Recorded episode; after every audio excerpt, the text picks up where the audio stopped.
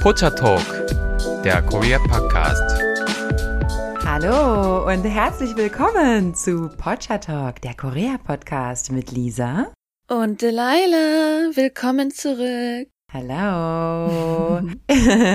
Heute mal wieder mit einer aktuellen Folge aus dem aktuellen Geschehen quasi in der Gesellschaft in Korea. Ja, denn wir haben ja durchaus in Korea ganz andere gesellschaftliche Trends als auf dem Rest der Welt, ne? Hm, vielleicht, maybe. Das kann sein. Ich muss gestehen, ich bin ja schon lange nicht mehr im Deutschland unterwegs gewesen.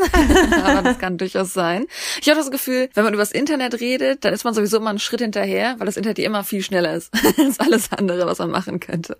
Es ist immer sehr interessant, über dieses Thema zu reden. Stimmt, ja, da kommt man tatsächlich gar nicht mehr hinterher. Und das, was wir heute erzählen, wird dann wahrscheinlich, wenn sich unsere lieben Zuhörer das in vielleicht ein paar Monaten nochmal anhören, dann auch gar nicht mehr so aktuell sein sein. Und wir wollen auch heute eigentlich mal so eine kleine, ja, Retrospektive geben auf das, was in den letzten Jahren so aktuell war in Korea beziehungsweise im koreanischen Internet. Ja, sollen wir direkt mal starten? Hm, vielleicht damit, wie an sich das Internet in Korea ist, weil ich würde sagen, dass schon alleine da ist ja ein großer Unterschied zu Deutschland. Wenn man so drüber nachdenkt, wie schnell und wie viele Leute an sich das Internet haben in Deutschland, ist es in Korea ja so, dass Internet schon stark, stark verbreitet ist. Denn Korea wird so ein bisschen als einer der frühen Adapter von Internet gesehen, die sehr schnell große technologische Vorzüge genutzt haben, um einfach auch viel Internet verbreiten zu können und schnelles Internet verbreiten zu können. Weswegen natürlich unverwunderlich soziale Medien und auch an sich mobiles Internet stark benutzt werden, auch sehr attraktiv sind für Firmen, die vielleicht Interesse haben, sich natürlich zu verbreiten in Korea.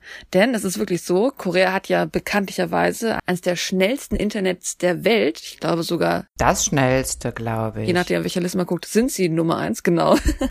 Man hat auch sogar schon 5G hier überall. Und das Interessante ist halt die Verbreitung. 95 bis 98 Prozent im Februar 2022 von der Bevölkerung Koreas nutzen bis zu 98 Prozent der Menschen das Internet oder haben zumindest Zugang auf das Internet. 98. Und das ist ja im Vergleich zu anderen Ländern extrem hoch. Was natürlich dazu führt, dass man auf jeden Fall ja eine weitaus größere Benutzer Umgebung, Environment, Struktur hat, genau, um auf mhm. Sachen einzugehen. Und so ist es so, dass angeblich laut Data Reporter 50,29 Millionen Internetbenutzer in Korea existieren. Und wer Koreas Bevölkerung weiß, das ist schon ziemlich nah dran an der Bevölkerung insgesamt. Ja, das ist schon wirklich eine, eine sehr hohe Zahl. Warte mal, jetzt muss ich aber direkt mal nachschauen, wie viele das in Deutschland sind. Moment. Also ich habe die Zahl für Amerika und in Amerika sind es nur 82 Prozent. Ich denke, das wird in Deutschland auch so sein. Oh, mhm. der Anteil der Onliner in Deutschland lag im Jahr 2022 bei 95 Prozent, laut Statista.com. Okay, interessant. interessant. Wir sind so modern hier. Oh Gott, ich, ich lebe in einem modernen Land. Das war mir gar nicht bewusst. ich habe das Gefühl, der Unterschied zu Deutschland ist eher wie wie langsam das Internet ist und dass man es auch mhm. nicht mobil erreichen kann. Also nur weil man die Struktur hat. Viele meiner Freunde, die nicht mal mit dem mobilen Internet irgendwie irgendwas haben, dass man die irgendwie erreichen kann über das Internet irgendwie, wenn sie unterwegs sind. Mhm. Ich glaube, da ist eher die Struktur an sich nochmal ein bisschen anders. Wohingegen in Korea das im mobilen Internet sehr, sehr verbreitet ist. Das stimmt. Und vor allem die Geschwindigkeit des Internets, das wird auch ein Thema sein, an das sich mein Mann niemals gewöhnen kann. Also wir, also wir haben jetzt zu Hause hier bei uns so aufgerüstet, um halt echt das Maximalste rauszuholen aus so einer Internetleitung. Haben auch ein relativ teures Internet und halt extra nochmal Repeater hier in fast jedem Zimmer, damit das bloß schnell genug ist. Also da ist er natürlich anderes gewohnt und ja, von diesem Standard kann man auch schlecht wieder runterkommen wahrscheinlich. Außerdem spielt er ja auch manchmal mhm. Spiele und wenn das dann zu langsam ist, das geht halt gar nicht. Das verstehe ich natürlich auch. Ja, ähm, hatte ich der andere ja schon zehnmal erschossen, bevor du überhaupt reagieren kannst. Das macht natürlich keinen Spaß. Okay, also so viel zu den Strukturen, ja. Und natürlich, wenn man so eine große ja, Benutzerstruktur an sich hat, kann man natürlich vermuten, dass soziale Medien sehr stark genutzt werden. Es wird behauptet, dass 46,81 Millionen Menschen in Korea ein Social-Media-Profil haben und diese Zahl ist von 2021 bis 2022 um eine Million gestiegen. Mm, also man sieht wow. doch, dass es eine sehr rapide Entwicklung ist, wie viele Leute soziale Medien benutzen und wie oft sie auch durchgehend soziale Medien benutzen, denn viele dieser Millionen Menschen sind wohl auch Heavy Social-Media-Users, also sehr starke sozialen Medienbenutzer und Menschen im Durchschnitt nach Umfragen verbringen eine Stunde und 30 Minuten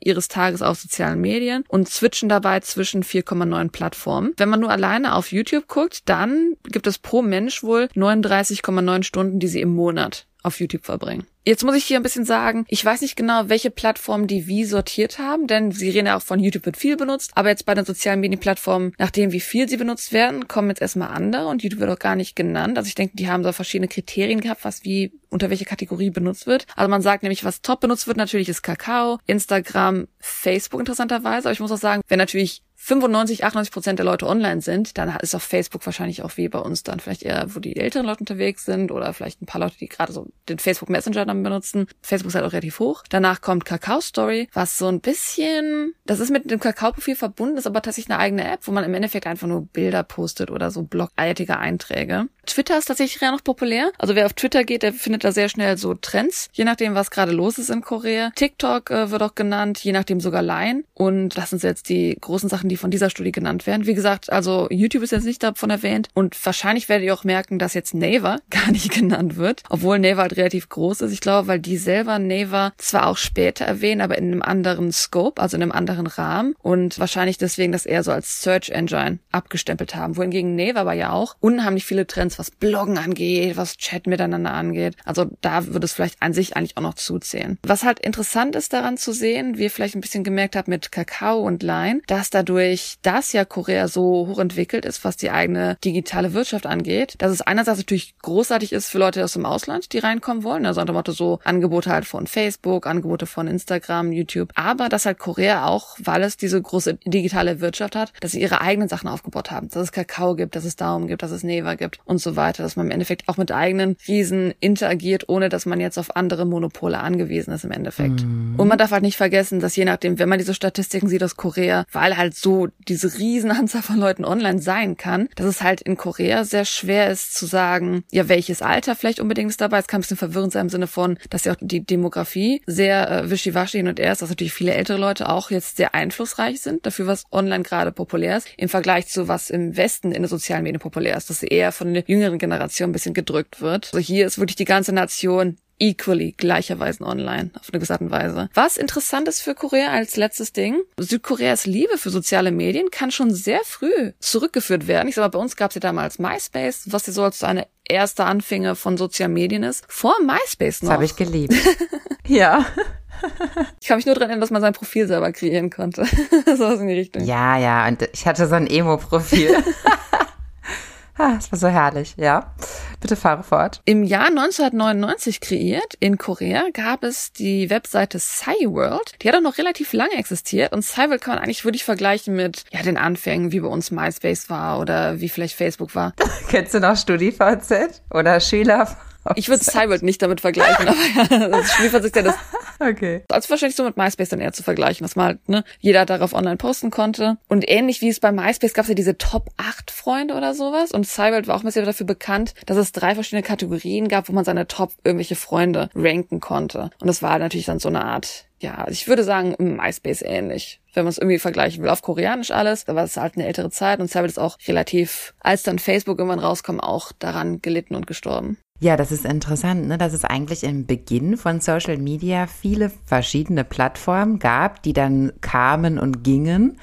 Und dass es jetzt eigentlich so ist, dass sich die Plattformen, die wir haben, zu so mega Plattformen irgendwie entwickelt haben. Ne? Das ist ja schon ganz interessant, weil ich glaube, Instagram, gut, da wird auch manchmal gesagt, okay, die Zeit ist langsam vorbei oder so, aber kann ich mir jetzt nicht vorstellen. Weißt du warum? Ich, jetzt kommt die Conspiracy. Au. Das liegt daran, dass Facebook alles gekauft hat und Mark Zuckerberg nicht will, dass irgendwas populärer wird als sein eigenes Facebook-Baby. Ja, das stimmt ja auch. der, der ruiniert ja, sein eigenes, seine ja eigenen auch. Apps. Ja, ich würde sagen, wir leiden wirklich darunter gerade, dass wir in Monopolen reingekommen sind. Und wenn du eine Monopolie hast, dann und du halt keine Konkurrenz mehr hast, dann hast du ganz schnell die Situation, dass einfach ja, Sachen, wie soll ich sagen, ihren Hype verlieren. Das stimmt, das stimmt.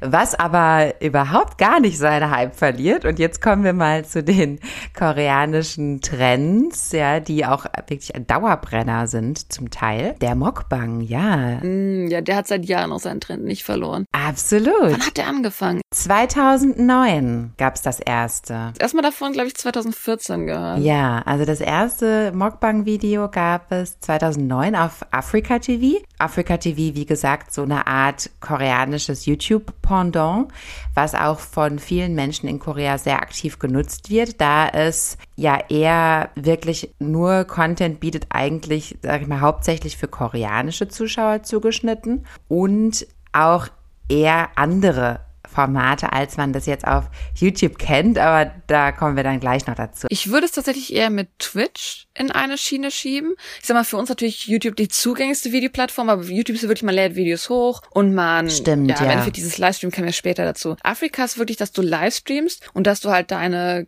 bereits gestreamten Streams in so einem Archiv hast, die man sich immer wieder angucken kann und jetzt auch nicht verfahren. Ich glaube, bei Twitch, je nachdem, hat man nur einen Monat, dass man sich Sachen angucken kann noch. Aber auf Afrika TV kannst du halt diese ganzen Streams zurückgehen, wenn die Leute sich entscheiden, die online zu lassen. Weil ich mal, viele natürlich, die populär wären, genau wie bei Twitch auch, nehmen die dann meistens runter und laden die dann auf einem anderen Seite hoch, wo sie dann auch monetarisieren. Genau. Und ja, wie du schon sagst, das ist eigentlich so der große Unterschied zwischen YouTube und auch diesem Africa TV, dass es da eher um Streaming geht. Also für euch, liebe Zuhörer, die denen jetzt der Unterschied zwischen irgendwie Videos machen und Streaming nicht so ganz bewusst ist, ist, dass bei einem normalen YouTube-Video irgendwie eine Storyline vorhanden ist und man will eigentlich auf irgendwas hinaus. Man will zum Beispiel über irgendein Thema informieren. Im Bestfall, manchmal will man auch einfach nur irgendwelchen Kram erzählen, das kann natürlich auch sein, aber eigentlich hat das, haben die meisten Videos ja doch irgendwie so eine Art Pointe auf YouTube, ja. Während es beim Streaming einfach nur darum geht, dass man sehr, sehr lange Zeit, äh, ja, einfach sich live darstellt, auch live interagiert mit den Zuschauern. Also die können auch live was reinschreiben. Es gibt ja auch YouTube Live, ist ja auch so ein Angebot, wo man eigentlich auch streamen kann. Genau, was aber jetzt auf YouTube nicht so das angesagteste ist. Also das klassische Video geht ja durchaus noch besser. Ja, und Mokbang hat auch eher als Streaming begonnen dass einfach Leute ihre Mahlzeiten, ihr Abendessen zum Beispiel gegessen haben und sich dann eben dabei einfach gefilmt haben und dann mit anderen interagieren konnten, also mit ihren Zuschauern, die konnten dann Fragen stellen und so weiter. Man hat halt gemerkt, dass man dabei auch noch isst. Das kommt irgendwie gut an bei den Zuschauern, ja. Also vorher haben sich die Zuschauer nur für die Person an sich interessiert, weil die Person an sich vielleicht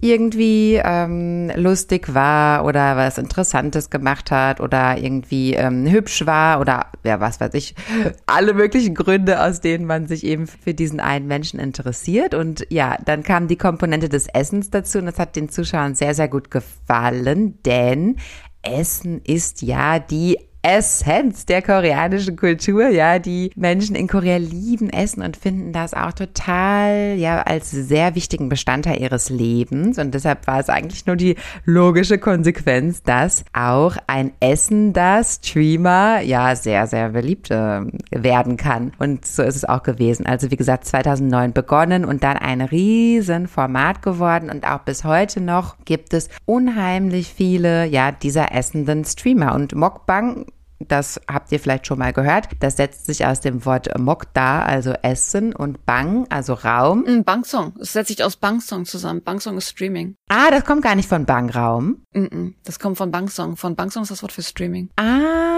Essensstream.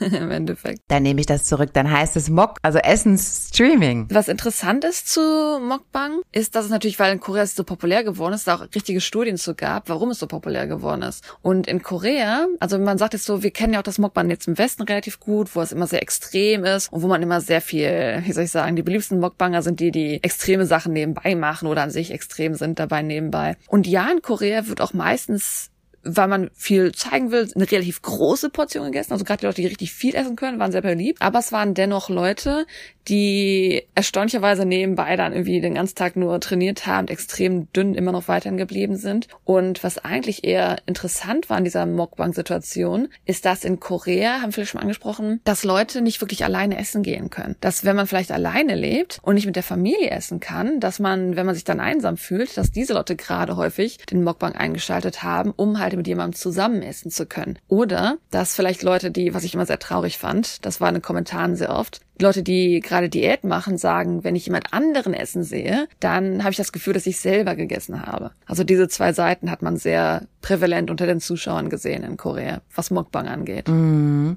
Ja, ich glaube, es geht teilweise auch darum, weil die testen ja auch, was heißt testen, die essen ja auch die Speisen, die von irgendwelchen Kettenrestaurants zum Beispiel angeboten werden, weil in Korea gibt's ja sehr, sehr viele Kettenrestaurants auch, ne? Also Franchise. Und das interessiert den Zuschauer auch, die testen das dann und die erklären dann, wie das schmeckt, ob das gut ist, ob das nicht so gut ist und so weiter. Also das ist halt auch so eine Art so eine Art Test, ja, und da für koreanische Menschen Essen halt auch so wichtig ist, schauen die sich das an und möchten dann halt auch genau wissen, lohnt sich das halt dahin zu gehen, das Essen zu probieren und so. Also das hat tatsächlich viele Facetten, aber ja, diesen Gesellschaftsanteil, also das alleinstehende Menschen, die alleine vor ihrem Computer essen, möchten dann gerne mit dem Mockbanger zusammen essen und haben dann das Gefühl, dass sie in Gesellschaft sind. Das ist doch die wohl verbreitetste These. Ähm, aber auch die Sensationslust, ne? Weil dann die koreanischen Mockbanger ja halt auch meistens in der Regel sehr große Portionen essen und man guckt sich das auch so ein bisschen mit Sensationslust an und denkt sich, wann platzt die Person denn eigentlich endlich, ja? Weil das halt große Portionen sind. Gut, und zur selben Zeit sind die aber jetzt nicht übergewichtig. Also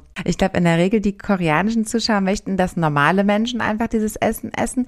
Und da muss man halt dazu sagen, ja, du hast gerade schon angedeutet, die sind oft sogar noch sehr sportlich und so. Das geht wirklich so weit, dass diese professionellen Mokbanger, die sehr erfolgreich sind, wie zum Beispiel Zujang, dass die wirklich so einen ganz bestimmten Ernährungsplan haben, der kurz gesagt so aussieht, dass die einfach gar nichts essen, bis die dann halt ihre Sendung produzieren, äh, weil die sonst natürlich ohne Ende zunehmen würden. Also das ist halt schon krass. Das muss man sich schon wirklich vorstellen. Die Diäten oft wirklich nur, damit sie sich dann in ihren Live-Produktionen dann das Essen halt irgendwie äh, reinpfeifen können. Das ist schon interessant, aber natürlich nur so funktioniert es. Ne? Wenn euch das interessiert, liebe Zuschauer, diese Zujang, die ist wirklich sehr, sehr erfolgreich auch damit geworden. Die hat sogar mit Gordon Ramsay Ramsey äh, Videos gemacht, weil ja, also ihr ihre Leidenschaft für Essen wirklich so so bekannt geworden ist in Korea. Und dann gibt's auch noch einen anderen äh, YouTube-Channel, den ich persönlich auch sehr bemerkenswert finde. Und zwar heißt der Höngsams Family. Da ist es so, das ist ein Hauptcharakter und er isst halt Essen und sogar oft mit seinen Eltern zusammen. Also was jetzt gar nicht unbedingt irgendwie so ja glamorous ist oder so. Also die sitzen einfach da und essen und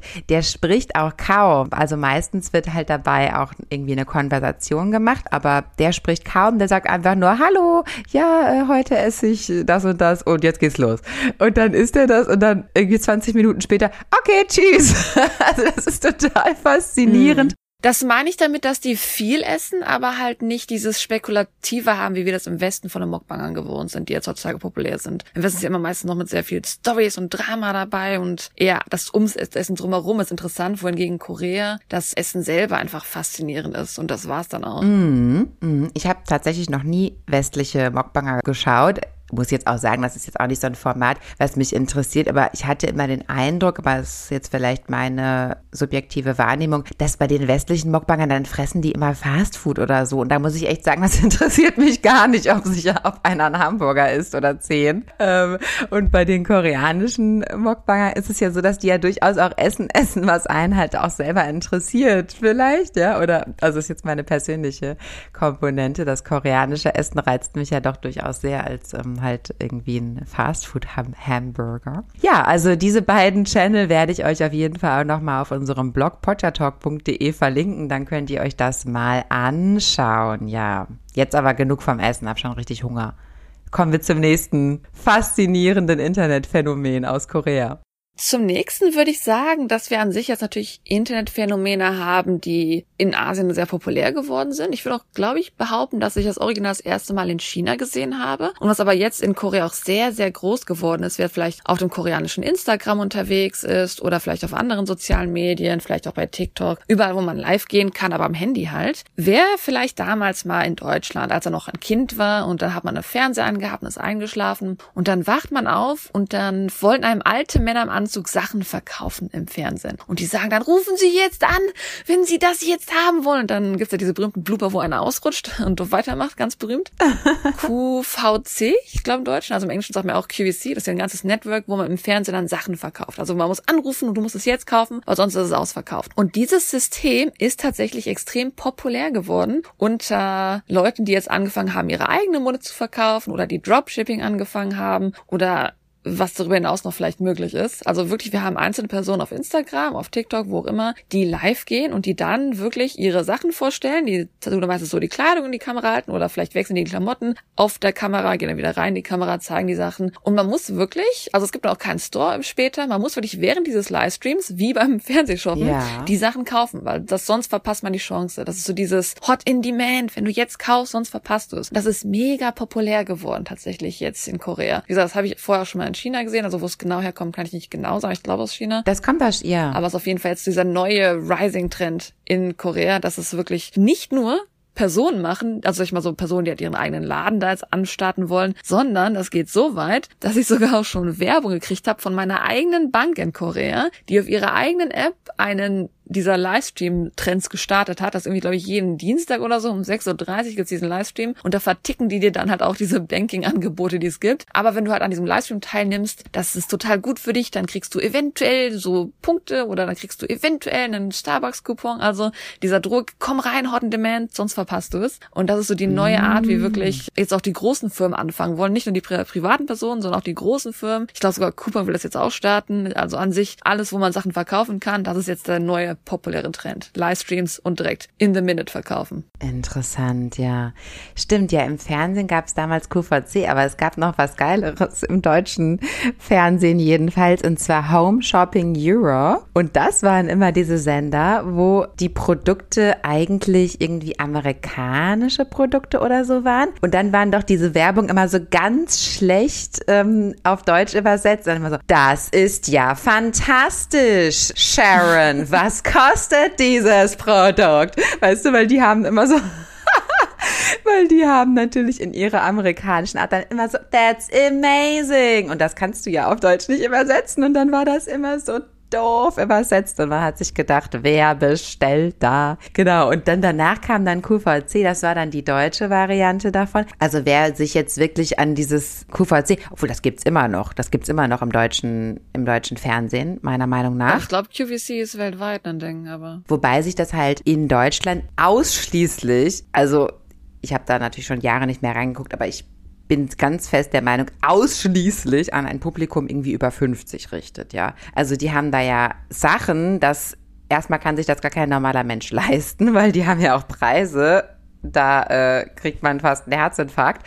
Und so vom Style her, es richtet sich eigentlich ausschließlich an ein älteres Publikum, weil man sich natürlich darüber im Klaren ist, dass junge Menschen eigentlich gar kein Fernsehen fast gucken und dann ähm, ja nicht sowas. Die wissen natürlich genau, wer ihre Zielgruppe ist. Es richtet sich an ein Publikum, das das Internet noch nicht entdeckt hat, weil man dann, wenn man ins Internet gehen würde, sehr schnell die Alternativen davon finden würde, die günstiger sind. Weswegen es interessant ist, dass halt diese Livestreaming jetzt in Korea und an sich in Asien so groß sind, weil man halt eher mit diesem ja mit diesem Zeitdruck so ein bisschen sagen will, hier das ist der neue Trend und wenn du dieses Teil nicht hier kaufst, kriegst du es nirgendwo anders. Das ist halt sehr interessant. Ja, man muss aber sagen, es hat halt auch seine Vorteile, weil einem das Produkt halt besser vorgeführt wird. Ne? Es ist natürlich nochmal ein Step up zu diesem ganz normalen Online-Shopping, wo man halt vielleicht jetzt von der Tasche drei Bilder sieht oder so. Wenn dann in dem Video, in dem Livestream, der Mensch die Tasche halt wirklich in der Hand hat, die dann halt erstmal irgendwie 20 Minuten lang hin und her schwenkt und so, ist natürlich schon, sag ich mal, für die Kaufentscheidung so ein bisschen angenehmer, ja.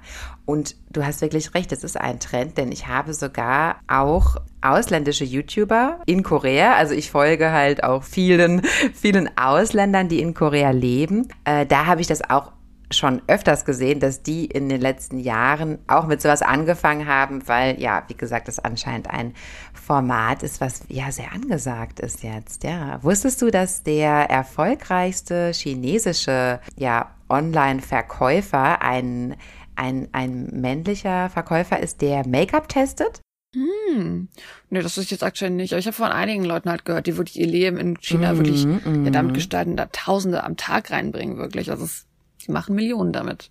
Die sind ja wie im Endeffekt wie eine Geschäftskette, nur halt online. Ja, also diesen erfolgreichen Herrn aus China werde ich euch auf jeden Fall auch mal in den Blog reinstellen. Das ist sehr, sehr interessant, wie er als Mann das Make-up so toll verkaufen kann. Also das äh, ist schon wirklich ein Talent, ja. Ein anderes Phänomen, was wir in Korea sehen, das habt ihr, liebe Zuhörer, die schon mal in Korea waren, vielleicht auch mal auf der Straße beobachten können. Und zwar geht man ja manchmal einfach so durch irgendwie angesagte Viertel, zum Beispiel durch Hongdae, und dann kommt einem ein Mensch entgegen und der hat zum Beispiel einen Selfie-Stick in der Hand mit seinem Handy dran und hat ein Headset auf oder es gibt auch so Bodycam-Konstruktionen. Da hat man das irgendwie so um den Oberkörper geschnallt und das ähm, Handy filmt einem dann ins Gesicht. Also es gibt da verschiedene Varianten und man sieht auf jeden Fall. Oder die haben richtig krass eine moderne Kamera mit Wi-Fi-Verbindung an ihrem Handy, dass die mit einer fetten Kamera durch die Gegend laufen. Stimmt, auch das gibt es, ne? Genau, das bezieht sich gar nicht nur aufs Handy. Also da gibt es die verschiedensten Konstruktionen. Man sieht auf jeden Fall, der Mensch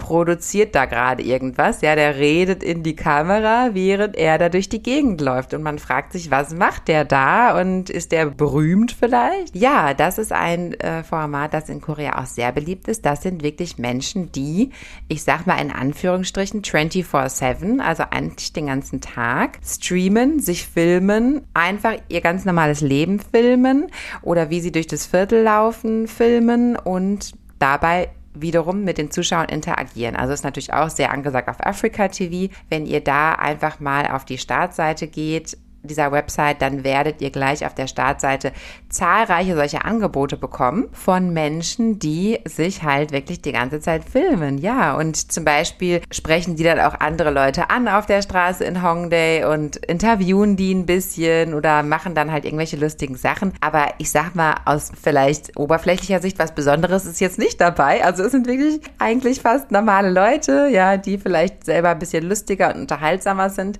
die sich dann einfach so filmen ja, und das hat, glaube ich, auch wieder diesen Gesellschaftsaspekt dann für die Zuschauer, ne? dass die dann auch wieder sich nicht so alleine fühlen vielleicht, mhm. wenn die da zuschauen. Was meinst du? Oder dass sie vielleicht Sachen erleben wollen, die sie selber noch nicht können oder gerade nicht können, weil ich sag mal, am meisten sehe ich diese IRL-Streamer, also dieses In-Real-Life-Streaming, nicht den ganzen Tag über, sondern eher so abends, wenn es um die Feierzeit geht und vielleicht dann, wenn in Gangnam viel los ist, wenn in Hongdae viel los ist, also gerade wenn halt die Clubschlangen lang sind, dass sie dann an diesen Clubschlangen vorbeigehen gehen, dann halt gerade meist nach attraktiven Frauen suchen, die sie interviewen können und sagen können, hey, willst du auf meinen Stream mit drauf? Und ich finde das immer grauenvoll, wenn man abends unterwegs ist, wird einem so eine Kamera ins Gesicht gedrückt. das ist natürlich jedem das sein, ne? Aber die sind sehr heiß darauf, Frauen Stimmt, zu interviewen ja. meistens und zeigen sich auch nicht unbedingt häufig selber. Also gerade die Leute, die abends für den Club unterwegs sind, die sind eher auf die Straße, dass sie das ausrichten, dann einfach andere Leute filmen, die da vorbeilaufen. Das ist dann deren Ziel, einfach zu zeigen, hey, das ist gerade hier in Gangnam los. Also meistens, wenn man so freitags bei Afrika unterwegs ist oder nach Gangnam, nach Hongdae sucht, dann wird man meistens diese Leute finden, mm. die halt jetzt gerade einfach nur gucken wollen, was ist hier gerade los, wen kann ich gerade zeigen, wie sehen die Leute aus, die hier unterwegs sind. Mm. So in die Richtung ist das eher. Mm, ja, also mir fallen meistens eher die auf, die sich auch selber filmen. Äh, weil die dann halt auch meistens eher auffälliger sind. Die sprechen in die Kamera, ne, und laufen halt dabei durch die Gegend. Das kann man ja gar nicht übersehen. Das ist natürlich auffällig, genau. Aber ja, das gibt es. Und also von dem Aspekt her, dass man sagt, zum Beispiel, ich war jetzt noch nie in Tokio, also war ich schon, aber wenn jetzt jemand noch nie in Tokio war und der möchte mal gucken, ja, wie sieht's da eigentlich aus, wenn man da zum Beispiel jetzt am Nachmittag mal in den Park geht oder so, da ist sowas schon wirklich ganz interessant, das muss man mal sagen. Und ja, also wie angedeutet, dieses Format kommt sehr, sehr gut an.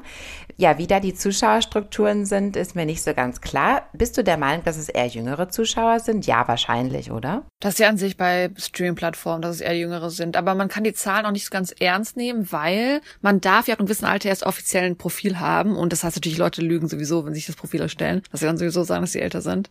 Ich glaube, jünger als 13 kann ja eh keiner sein. Deswegen ist es schwer, das einzuschätzen. Ja, das kann sein, stimmt. Ja, was sind denn eigentlich so die beliebtesten YouTube-Channel in Korea aktuell? Denn das ist auch sehr interessant, weil sich das inhaltlich auch unterscheidet von denen, die in Deutschland sehr angesagt sind. Wobei, also die deutschen YouTube-Trends, äh, da muss ich auch sagen, Okay, ei, ei, ei. Äh, da sind einige Überraschungen dabei gewesen meinerseits. Äh, das werde ich dann gleich nochmal erläutern. Aber auf jeden Fall haben wir in Korea sehr, sehr bemerkenswert viele Channel in den Top 10, die von Kindern betrieben werden. Also wahrscheinlich werden die auf gar keinen Fall von den Kindern alleine betrieben, sondern wahrscheinlich gemeinsam mit deren Eltern. Aber die Kinder sind die Hauptakteure. Das fand ich sehr, sehr interessant. Denn einerseits ist, ist das ein, ein Thema, was in Deutschland, glaube ich, kritisiert wird. Gibt es aber trotzdem in Deutschland. Also auch in Deutschland gibt es sehr, sehr erfolgreiche Kinder-YouTube-Channel. Also der erfolgreichste aktuell weil ist auch der Kinderspielzeugkanal auf YouTube äh, mit 20 Millionen Abonnenten. Das ist krass, wie man Kinder monetisieren kann. Ja, aber ist ja weltweit, weil hier Ryan's Toy Review, ich weiß, der ist natürlich, glaube ich, nicht jetzt am meistverdiensten, aber finanziell macht der auch, der ist immer unter den Top 3 finanziell, was die Einnahmen angeht pro Jahr. Das ist schon relativ erstaunlich, wie da in dem Sinne ausgenutzt werden können. Das ist schon wirklich relativ erstaunlich. Ich habe den Eindruck, dass das in Korea nicht so stark in der Kritik ist vielleicht, wie in der der westlichen Welt, wobei die westliche Welt würde ich jetzt auch ganz klar unterscheiden. Zum Beispiel habe ich auch den Eindruck, dass es im amerikanischen Raum auch nicht so kritisiert wird wie jetzt zum Beispiel in Deutschland. Ich glaube, in Deutschland sind wir sehr kritisch mit allem, was mit, mit Kindern zu tun hat. Kinder im Internet, ne, ist ja ein großes Thema hier. Ja, auf jeden Fall gibt es da im koreanischen Raum sehr, sehr viele Channel. Also wenn ich jetzt hier diese Top 10, wobei wir uns da vorhin schon einig waren, die Laila und ich, dass so viele Websites, wie man aufsucht, so viele verschiedene Top Tens wird man bekommen und auch nach verschiedenen Kriterien ausgewertet. Aber das, was ich jetzt hier recherchiert habe,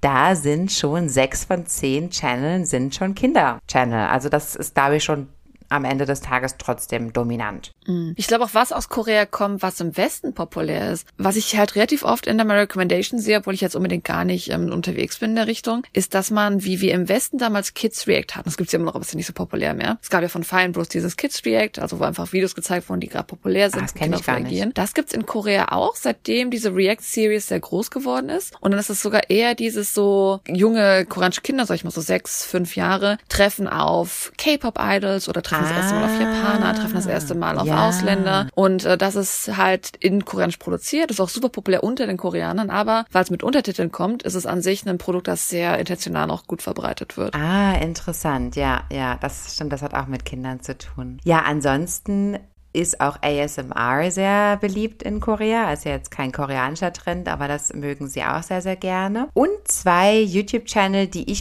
euch persönlich ans Herz legen möchte, falls ihr die noch nicht kennt. Das ist erstens Pony Syndrome. Das kennen wahrscheinlich die weiblichen Zuhörer auf jeden Fall. Ist ein Make-up-Channel und ein sehr, sehr bekannter und sehr, sehr hochwertiger Channel. Also deshalb würde ich den auf jeden Fall empfehlen. Es ist ganz, ganz toll gemacht. Pony hat ja auch eine eigene Make-up-Linie entwickelt, weil ihr Kanal so erfolgreich gewesen ist. Also das empfehle ich auf jeden Fall.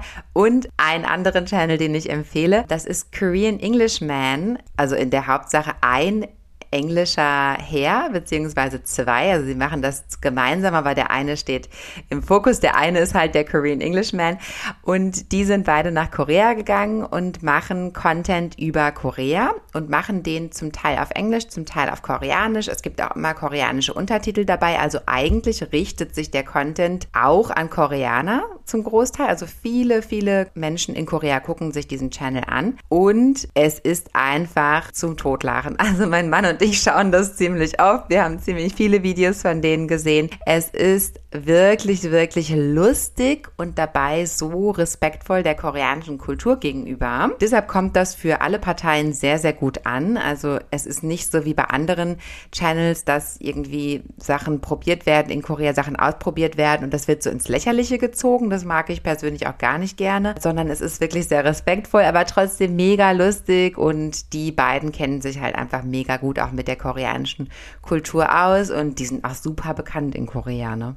so richtige Stars geworden. Ja, den Channel verlinke ich euch auf jeden Fall auch im Blog. Äh, auch Pony Syndrome könnt ihr euch dann gerne mal angucken. Sind wirklich zwei Channel, die ich persönlich empfehlen würde. Ja.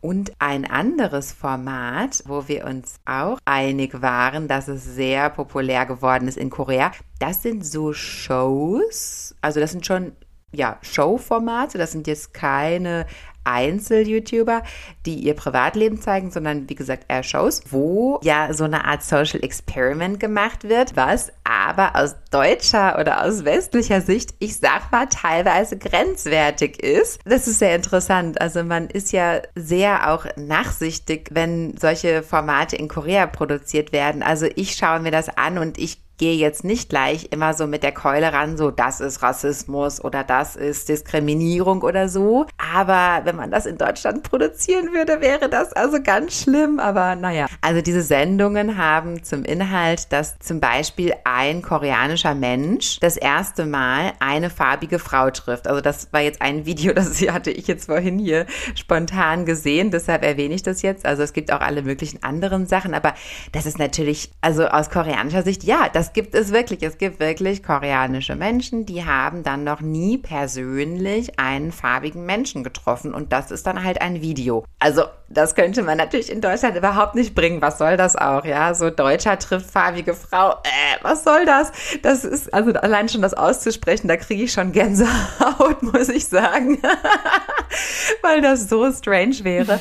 Aber aus koreanischer Sicht ja findet sowas durchaus statt und ja, es ist nicht so rassistisch in dem Sinne, als dass es bös gemeint ist. Ne? Es ist irgendwie eigentlich so ganz unschuldig und naiv gemeint, muss man halt sagen. Ne? Wie, wie schätzt du das ein? Das ist halt, wenn man von einem Land spricht, das sehr homogen ist. Das darf man nicht vergessen. Korea ist immer noch ja weniger als fünf Prozent Ausländer. Ich sage sogar noch weniger. Und das sieht man daran, dass man halt diese Sachen auch produzieren kann. Es natürlich auch häufiger geworden ist, weil man jetzt ausländische Lehrer hat und sowas. Aber dennoch, also ja, das kann durchaus funktionieren. Also man trifft Kinder, die Angst haben, Ausländer zu sehen, weil die noch nie mit einem Ausländer interagiert haben oder sowas. Wo du jetzt zuerst zuerst davon gesprochen hast, habe ich zuerst gedacht, dass du diese Social Experiments meinst. Die ist nämlich auch jetzt sehr populär, auch gerade bei Shorts oder sowas. Auf der Straße. Genau, wo, wo auch das gestellt wird. Also wo wirklich koreanische Produzenten dann irgendwie so ein ausländisches Kind nehmen, dann tun die da einen bösen Zettel auf den hinten drauf, schreiben auf ein Papier und dann stellen die das Kind in die Straße und gucken, wie Koreaner reagieren. Und in der Regel ist natürlich dieses so. Hm, was machen die auf den Zettel? Ja, die schreiben solche bösen Sachen. So, das ist ein ausländisches Kind, dann steht da was Rassistisches drauf auf dem Zettel. Nach dem Motto, so, geh aus meinem Land raus. Hä? Es ist ein Prank. Ach so. Ja, okay, der Prank nicht so richtig, aber okay, bisschen provokant. So Social Experiment im Endeffekt, genau. Also das ist ein Social Experiment, das heißt, dann wird dieses Kind auf die Straße gestellt und dann gucken die, wie reagieren Koreaner darauf. Das ist jetzt auch, würde ich sagen, halt ein sehr neuer Trend geworden, weil ich das sehr oft bei den Shorts sehe, aber das kommt ja original auch aus Amerika, wo die diese Phase ja auch ihren Tod irgendwann getroffen hat. Also Social Experiments in Amerika und diese Art von Trends mhm, sind relativ stark gestorben, weil die ja so halbwegs viel gestellt waren oder das sehr extrem war, was so kontroverse Themen anging. Also ich bin mal gespannt, wie lange diese Phase jetzt in Korea sein wird und wie sich überhaupt entwickeln wird. Ob das auch schon viel gestellt ist oder nicht. Das ist ja auch schon immer interessant bei diesen Social Experiment Sachen. Stimmt, stimmt. Aber auch da habe ich schon mal witzige Videos gesehen, die auch erwähnenswert sind, weil ja, wie gesagt, die koreanische Kultur, die ist eben einfach und ich glaube, deshalb lieben wir die auch alle, die ist halt einfach sehr pure. Ja, man muss da gar nicht viel Tamtam -Tam machen und hat schon irgendwie voll viel Effekt. Und ich hatte ein so ein Straßenvideo mal gesehen. Da ist ein Mädchen rumgelaufen und hat junge Männer angesprochen, hat die ihr unter irgendeinem Vorwand, ja, zum Beispiel, äh, weißt du zum Beispiel, wo hier die nächste Bushaltestelle ist oder irgendwie sowas, ja, irgendein so Vorwand. Und dann haben die das beantwortet und dann hat die gesagt, Kamsahamnida Ajashi. Ja, und das war halt so lustig, dass sie die halt Ajashi genannt hat, was ja die Bezeichnung ist für so einen Herren mittleren Alters. Und das war dann halt das Lustige, dass die dann, dass die dann halt so einen Schock gekriegt haben, so, oh Gott, die hat mich Herr mittleren Alters genannt. Ich bin doch erst irgendwie 30. Ich bin doch noch ein junger Typ. So, warum nennt die mich jetzt Herr mittleren Alters, ja? Also Ajashi. Und das allein schon war so lustig. Und sowas funktioniert nur in der koreanischen Kultur, weil ich meine, erstmal hat man solche Ausdrücke in anderen Sprachen nicht, da fängt ja schon mit an, aber das wäre schon viel zu wenig. Also das muss ja in der westlichen Kultur, muss das ja immer so, wow, in your face irgendwie so und so extrem und oh, da fährt dann bei diesen Social Experiments immer, äh, muss so ein Typ dann da im Lamborghini vorfahren und das muss immer alles so Drama sein, ne? Aber bei diesen koreanischen Social Experiments ist das immer alles nur so eine ganz kleine Note und dann ist es schon total lustig. Also eigentlich faszinierend, ja. Okay, es, ich merke, ich muss es auch nochmal verlinken. das ist auch interessant. Jetzt noch mal ein ganz kleiner Exkurs in die deutschen YouTuber, denn also da dachte ich ja, ich fahre gleich vom Stuhl, was da in den Top 10 ist, die leider, du glaubst es nicht. Also natürlich im Rahmen der Recherche hat mich dann eben auch interessiert, ja, was ist denn halt eigentlich in Deutschland angesagt? Und also es ist unfassbar. Platz 1, Okay. der Kinderspielzeugkanal.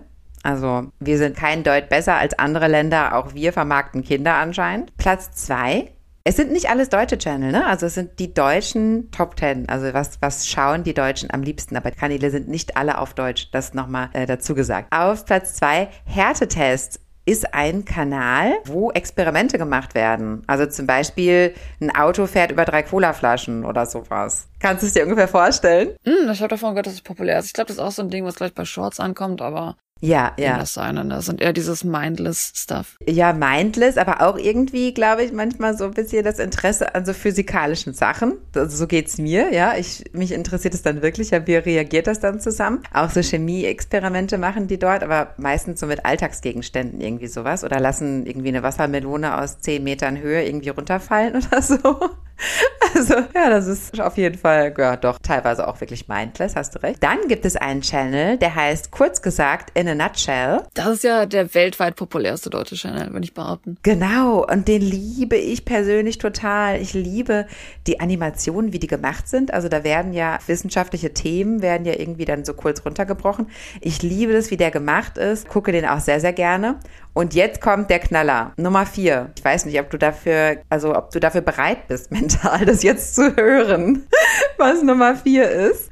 Denn es ist der YouTube-Channel vom Crazy Frog. Kennst du noch den Crazy Frog? Also ich wusste gar nicht, dass er noch existiert. Ich dachte, wir haben den Crazy Frog schon beerdigt. Nein, es gibt den Crazy Frog immer noch. Er macht immer noch YouTube-Videos ähm, und hat 13 Millionen Follower. Ich weiß nicht, ich weiß nicht, wer das ist. Ist das dieses mindless Child Content oder was genau produziert der? Nein, noch tausendmal schlimmer. Das richtet sich nicht an Kinder. Also meiner Meinung nach nicht. Es richtet sich, glaube ich, an Erwachsene oder an alle Menschen. Es sind Musikvideos, wo einfach irgendwelche Dance, EDM Songs werden einfach gecovert. Dann wird da irgend so ein komisches cheesy Video von Crazy Frog drunter gelegt und der Crazy Frog macht dann seine Crazy Frog Geräusche da drauf.